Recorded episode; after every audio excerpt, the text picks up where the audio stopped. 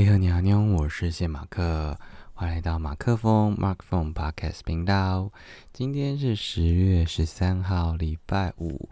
啊，不知道大家是不是已经完成了这周只有上三天班的这个心情，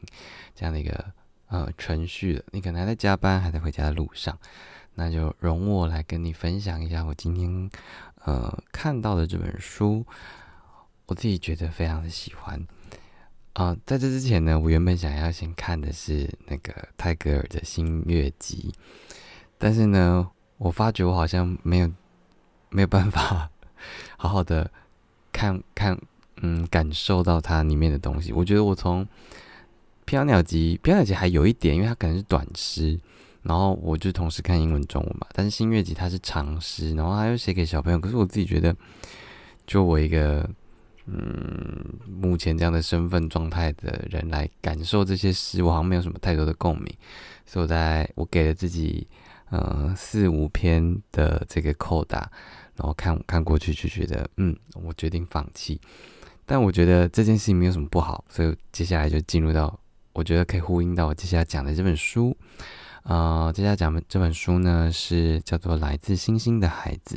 是。克里斯汀·巴奈特 （Christine Barnett），maybe I'm not sure。然后他的一个英文，哦有诶，Christine Barnett，嗯，没错。啊，他呃的英文名字是《The Spark: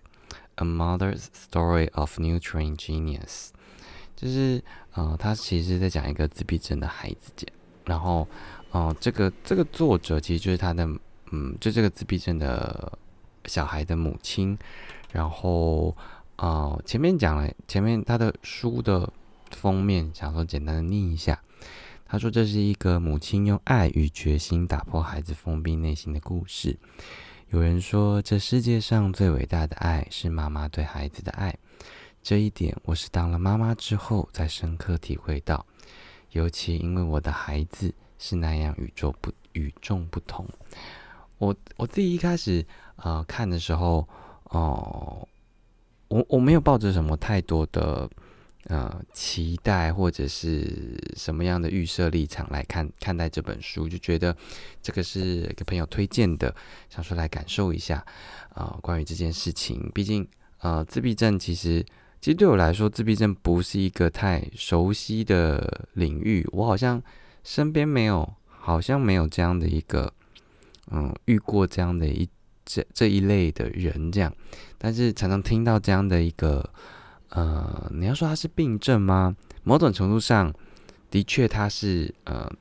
哦哦，书里面有介绍到底自闭症怎么发生的，但可能他就是先天上的一些，你要说基因或者是灵魂上面的一些缺陷吗？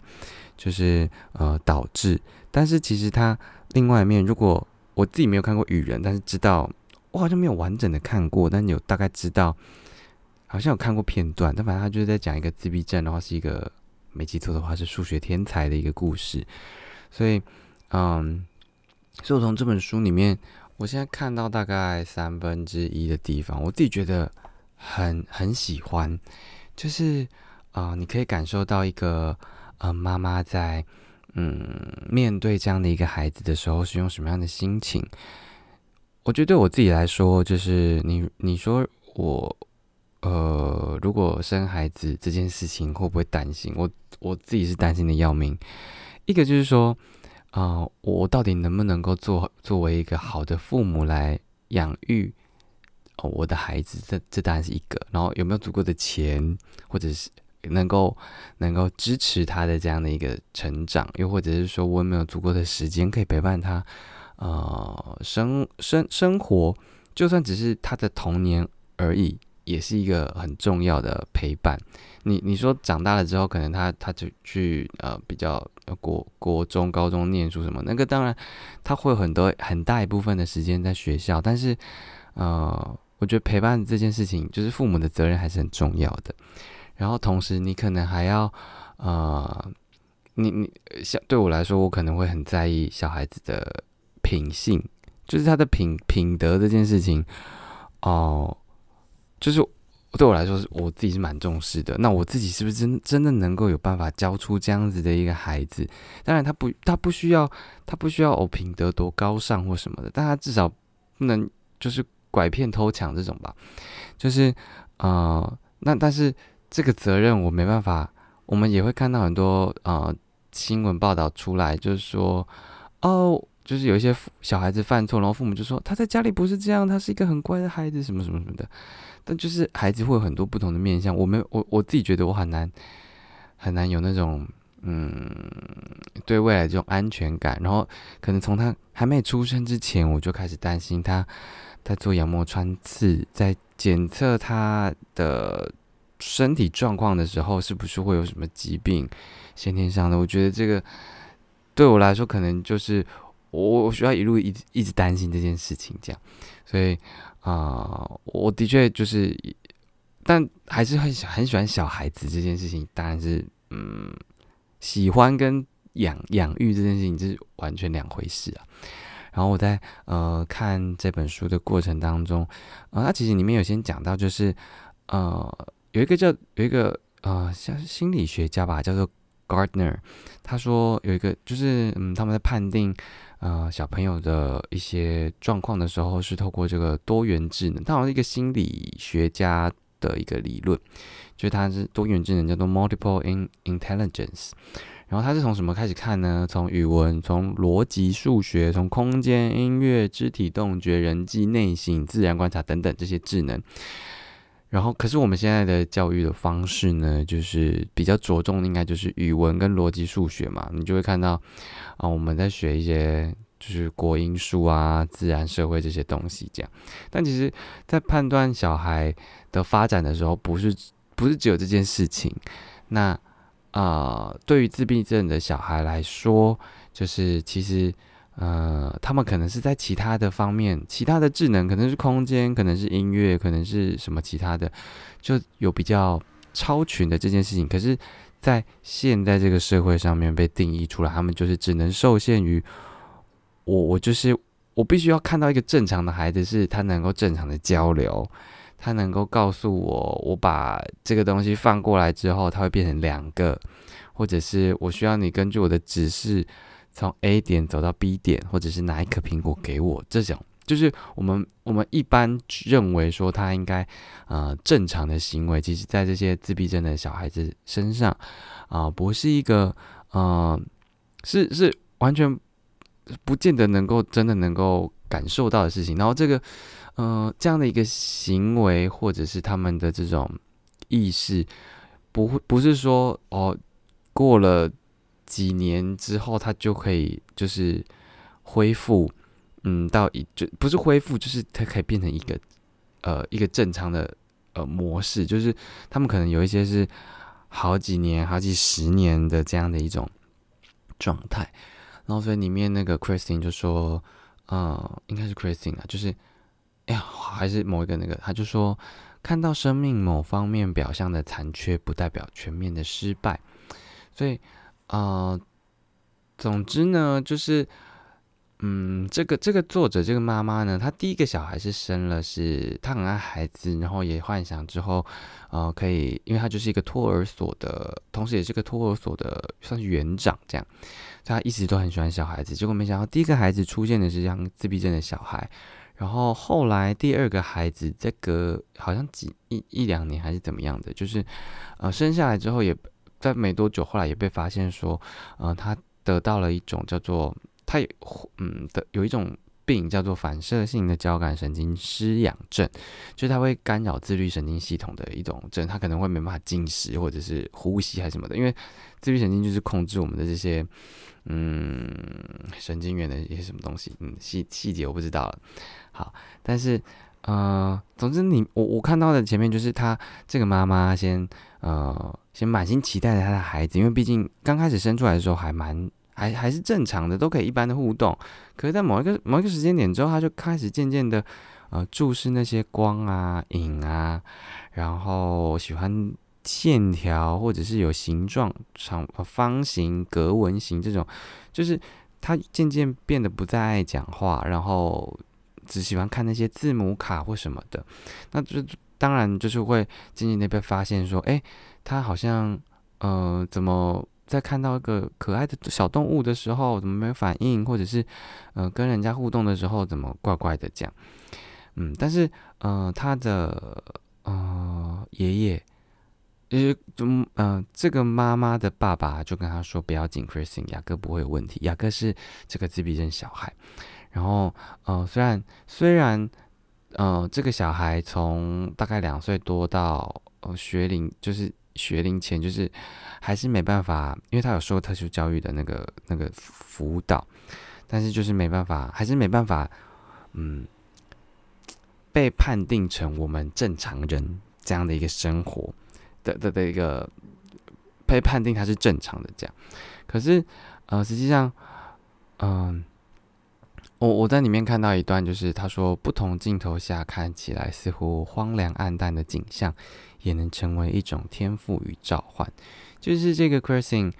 啊，他他因为他自己感同身受，然后也受到非常多的挫败，知道说自闭症小孩对一个家庭来说。他影响的不是只是呃这个小孩自己本身，除了他的父母之外，也间接的影响到呃这个这个父母的家庭这样。那嗯，所以他就是他就嗯号召了一个叫做“微光计划 ”（Little Light），应该是这样吧？我原本以为看到中文的时候，原本以为是 “Glimmer” 还是什么什么门，但反正就是叫 “Little Light”。然后呃，他就希望能他他其实原本好就是想说可以。他想要，嗯，把这个孩子原本他在要接受幼稚园的的特殊教育训练的时候，他觉得在那边的训练不是一个很好的，呃，模式，反而在呃在进入这个幼特殊教育的幼稚园读的学习之前，他们有一段时间是他们都会开，他们会开车到田里，然后。啊，就是妈妈就陪孩子看星星什么的，来一场啊小小的约会，然后也是希望可以陪伴他度过他完整的童年。毕竟他的童年全部都是在这些特殊教育的辅导之下在度过的。那那他回想到自己过去的童年，也是是是这么的开心。这样，那总之后来他就号召这个微光计划，也获得很多的响应，然后就去解决了，看到了很多啊这些自闭症儿童他们的另外一面，因为。啊，里面讲到说，他们只是对我们期待他们思考的事不感兴趣而已。就是我们平常也都会对，可能有人在讲球赛的时候，有人在讲综艺节目的时候，或者是有人在讲电动的时候，我们可能就真的是没办法融入这些话题，或者车子什么之类的。那对于这些呃自闭症儿童来说，或者自闭症患者来说，就是我们只是期待他们有一个比较正常的社交的。哦，聊的东西，可是，可是他们的思考的事情就是不是在这边，那我们还要去。如果你你把你把，如果我们今天认为说，呃，谈球赛、谈打电动或者是谈车子这件事情是一件很怪的事情，那他们在讨论的时候，其实对于这些自闭症儿童，你会觉得他们他们可能的视角可能反而会觉得你在干嘛？你们就是。我我就是没有兴趣加入，所以我就不会想要融入你们的话题啊。那对他们来说也是这样的，所以其实，嗯，我自己是，呃，我还没看到后面到底就是这个小孩到底最后怎么变成一个他在五他他九岁还是几岁，就是呃，因为对物理跟数学很有兴趣，对方程式很有兴趣，然后就进到了一所大学，然后还是有知心的方式来哦，就是。就是生活或者怎么样的，就是我觉得这是一段非常励志的过程。然后我觉得，其实啊，对于某些嗯厉害的人来说，我们其实也是他们眼中的自闭儿。这样，就是我们一直在关注一些啊那些可能啊，例如其实生生命就是生跟死这件事情是很重要的嘛。但是它每天都会发生，但是我们不会觉得说我们。明天就要死掉或什么的，但是在一些啊，你说耶稣、佛陀、阿拉，他们他们在看待这些事情的时候，他们是用更高的层次角度在看待这件事情。可能即使是外星人，也是在讲讲这种这呃，也是在重视这个东西。但是我们还在那边啊，说我要赚多少钱，然后我要我要我要什么样的名分，然后我我要我要去哪里玩什么的，就是对他们来说，我们其实也是某种程度的自闭而这样，所以我就觉得说，呃。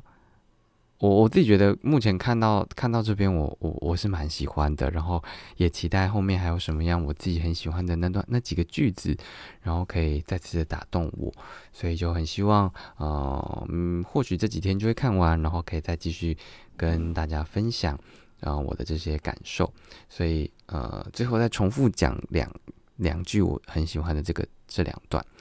不同镜头下看起来似乎荒凉暗淡的景象，也能成为一种天赋与召唤。他们只是对我们期待他们思考的事不感兴趣而已。那就共勉之之类的啦。好，那就这个今天这个一刻钟的奇闻异事就分享到这边，希望你会喜欢。那我们就是下礼拜一见喽。再见，拜拜，妞，我是谢马克，再会，拜拜。